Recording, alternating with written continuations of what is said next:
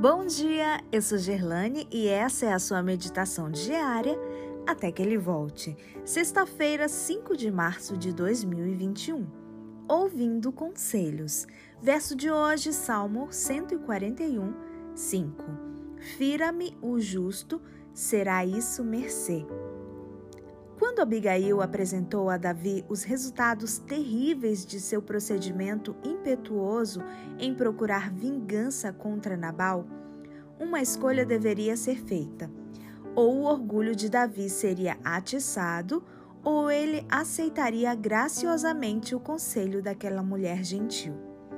No último caso, ele poderia simplesmente aceitar a opinião ou abençoar Abigail por lhe dar tão sábio conselho. Para seu próprio bem, Davi escolheu o último e humildemente recebeu a reprovação em harmonia com suas próprias palavras do texto de hoje. Mas por que Davi fez essa escolha?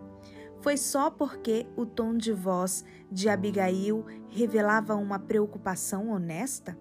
Isso ajudou. Será que foi porque as palavras dela deram a Davi tempo para se acalmar? Talvez.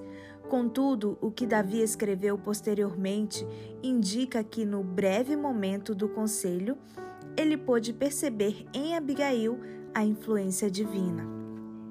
Isso abriu as portas de seu coração para receber com humildade e reprovação de uma mulher em posição vulnerável. Muitas vezes, por conta da irritação, desejamos no coração agir de modo semelhante à pretensão impetuosa de Davi. Talvez não cheguemos ao ponto de puxar a espada, como fez o futuro rei de Israel, mas permitimos que nossas emoções sejam inflamadas pelo combustível da ira.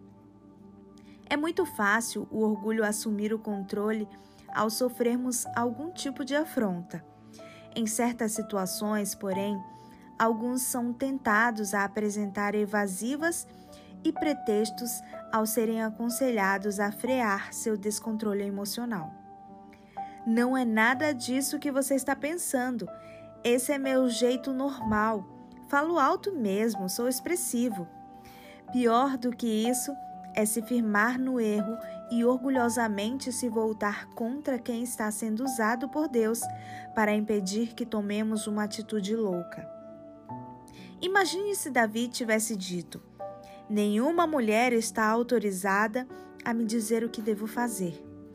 Quando algum comportamento irado tentar nos levar a passar dos limites, o melhor a fazer é agir como Davi e aceitar o conselho sábio e amável de alguém que esteja realmente interessado em nos levar a refletir a imagem de Deus.